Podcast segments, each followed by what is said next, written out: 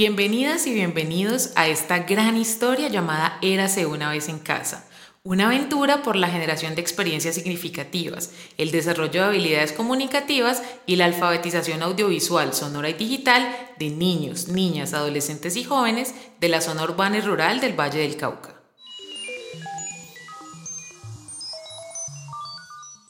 Una aventura peligrosa de Santiago Carvajal.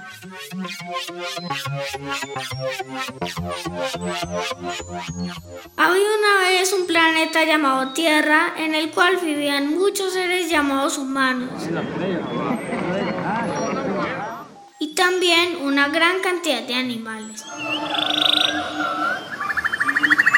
Este planeta era muy bonito, pero la humanidad no cuidaba su medio ambiente y poco a poco este planeta se estaba comenzando a contaminar, porque los humanos arrojaban basura al, suelo y talaban los árboles. Lo único que estaban haciendo era causar la contaminación del aire y el agua. Esto estaba causando muchos problemas para el planeta, pero entre estos humanos había un niño de 13 años llamado Samuel, que vivía con sus padres.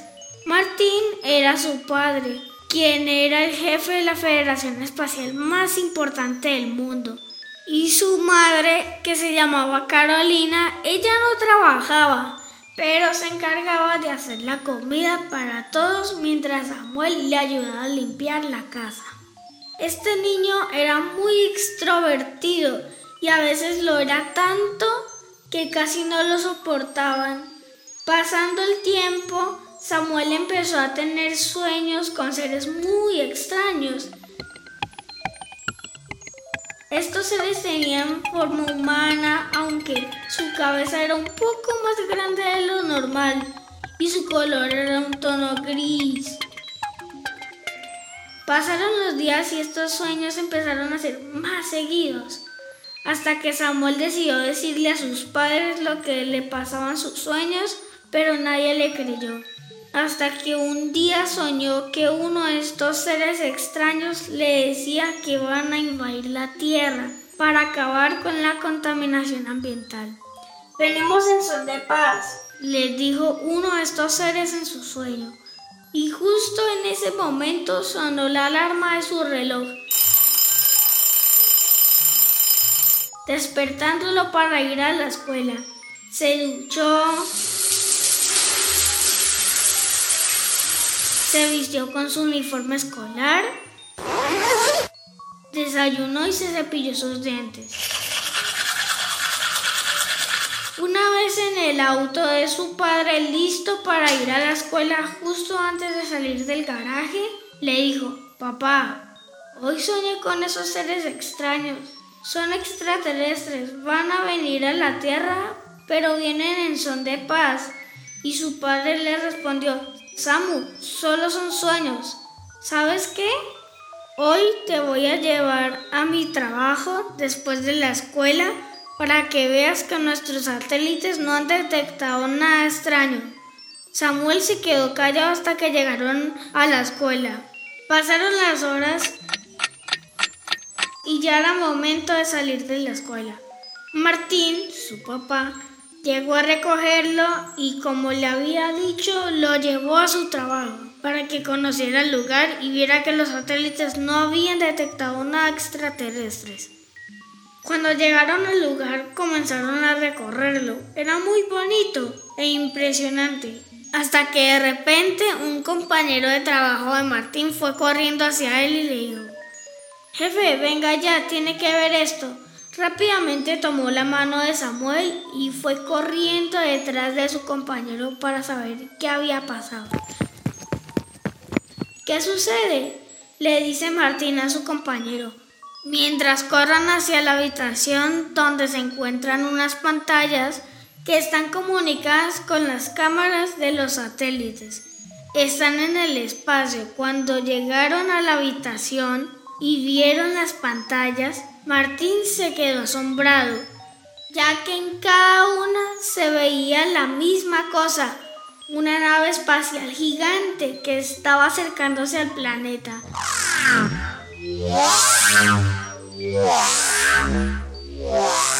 Rápidamente llamaron a todo el personal que se encontraba en las instalaciones y se enteraron que esa nave no la habían enviado de la Tierra, Debí creerte, le dijo Martín a Samuel. Los dos, junto a todos los trabajadores, estaban asombrados. Así que lanzaron una alerta a todo el planeta.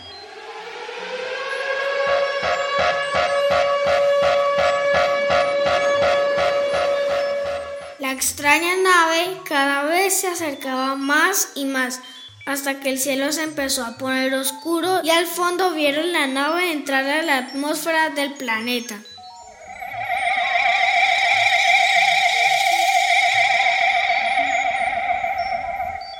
Era demasiado grande, así que en el lugar donde iba a aterrizar la nave empezaron a llegar las Fuerzas Armadas.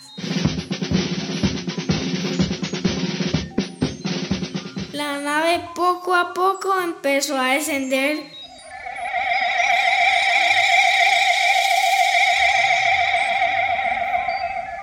Entonces los militares junto a la policía se acomodaron detrás de las camionetas apuntando a la nave con sus armas. No les hagan daño, gritó Samuel mientras la nave aterrizaba. Una vez la nave aterrizó, se empezó a abrir la puerta mientras que de allí salía una extraña criatura con forma humana que llevaba una bata y unos pantalones negros. Sus pies tenían forma de garras al igual que sus manos. Uno de ellos venía al frente mientras que los demás estaban atrás. El que venía al frente dejó ver su cara. Era como la de un humano. Tenía nariz, ojos, boca, orejas y su cabeza era perfectamente redonda. Era quien aparecía en los sueños de Samuel. Este comenzó a hablar. Hola humanos, venimos en son de paz y queremos ayudar, pero fue interrumpido.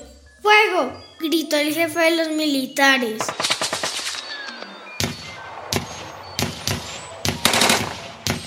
Rápidamente, mientras les disparaban estos seres extraños, que sin duda eran extraterrestres, se devolvieron hacia su nave entrando en ella y cerrando las puertas. No, gritó Samuel que estaba atrás con algunos agentes de la policía. Alto el fuego, alto el fuego, repitió Martín hasta que dejaron de disparar los militares, hasta llegar al frente de donde estaban todos. La nave estaba detrás de ellos. Samuel, ¿qué haces? gritó Martín con todas sus fuerzas. Ellos vienen en son de paz, quieren ayudarnos, les dijo Samuel como si estuviera siendo controlado. Él tiene razón, les dijo Martín corriendo hacia el jefe de los militares, llamado Alex. Alex, no le disparen, es mi hijo, exclamó Martín acercándose. Alex le respondió, pero tu hijo está loco. Rápidamente, mientras todos estaban impresionados y sin palabras, la nave comenzó a ascender mientras que unos lindos pajaritos salieron volando de allí.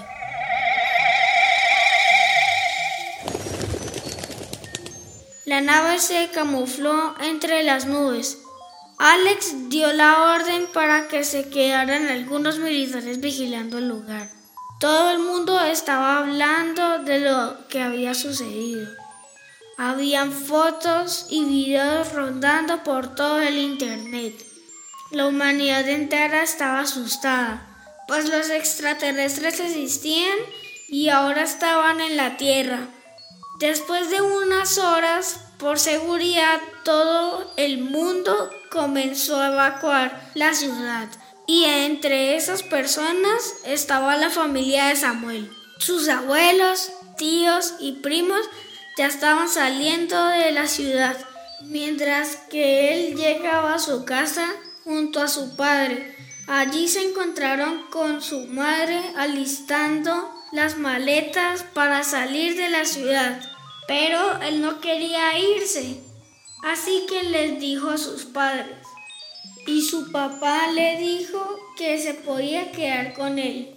Pasaron tres días y ya quedaba muy poca gente en la ciudad, hasta que de repente el lugar donde había aterrizado la nave por primera vez se volvió a ver una gran sombra descendiendo del cielo. Era nuevamente la nave de los extraterrestres.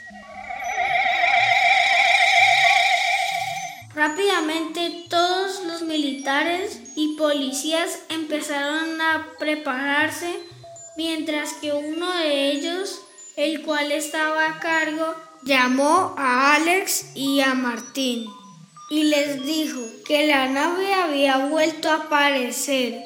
Martín le dijo a Samuel y se fueron hacia el lugar. No les vayan a hacer nada, les dijo Samuel a Alex mientras los tres avanzaban hacia el lugar. La puerta de la nave comenzó a abrirse lentamente y el extraterrestre líder salió nuevamente de la nave y comenzó a hablar. Solo queremos ayudarlos a descontaminar su planeta, no queremos hacerles daño. Pero lastimosamente había gente que creía lo contrario y entre esos estaban Alex. Así que volvió a dar la orden de disparar. ¡Fuego! Todos los militares empezaron a disparar. ¡No! gritaron Samuel y Martín a la vez. Y los extraterrestres volvieron a entrar a la nave, cerrando las puertas, y volvieron a despegar. Martín se enojó con Alex y le dijo, que no debió haberlo hecho, pero él no le dio importancia. Pasaron algunas horas y todos estaban en la base pensando en lo que estaba sucediendo, hasta que la nave volvió a aterrizar en el lugar. Los llamaron otra vez para informarles. Llegaron al lugar que quedaba al lado de la base y la puerta de la nave se volvió a abrir. Esta vez salió el líder de los extraterrestres con el presidente del país. Lo habían secuestrado, pues con la raza humana no podían llegar a la paz. Solo queremos ayudarlos. Les dijo teniendo al presidente enfrente de él. Asustado les dijo, háganle caso, todos se quedaron impresionados y Samuel empezó a hablar como si estuviera siendo impulsado por algo o alguien. Ellos tienen un artefacto tecnológico creado para descontaminar planetas. Lo que quieren es ayudarnos a limpiar y descontaminar nuestro planeta. Pasaron unos minutos y el extraterrestre líder comenzó a hablar con seguridad. Les prometemos que vamos a entregarles al presidente y vamos a descontaminar su planeta solo si no nos hacen nada. Alex y Martín se pusieron de acuerdo. Está bien, no les haremos daño, les dijo Martín parándose enfrente de la nave junto con Samuel. Los extraterrestres entraron a la nave junto con el presidente y rápidamente despegaron desapareciendo en el cielo. Pasaron algunos días y la noticia ya era viral en todo el planeta. Los extraterrestres habían secuestrado al presidente del país más importante del mundo. Día tras día los humanos empezaron a notar un cambio en su clima, hasta que llegó el momento donde ya no había más contaminación del aire que se respiraba era puro, se sentía muy fresco. Luego de unas horas, un gran cambio de, ambiente del mundo entero estaba emocionado y feliz. Ya no había más contaminación ambiental. Mientras que la nave de los extraterrestres aterrizaba otra vez en el mismo lugar,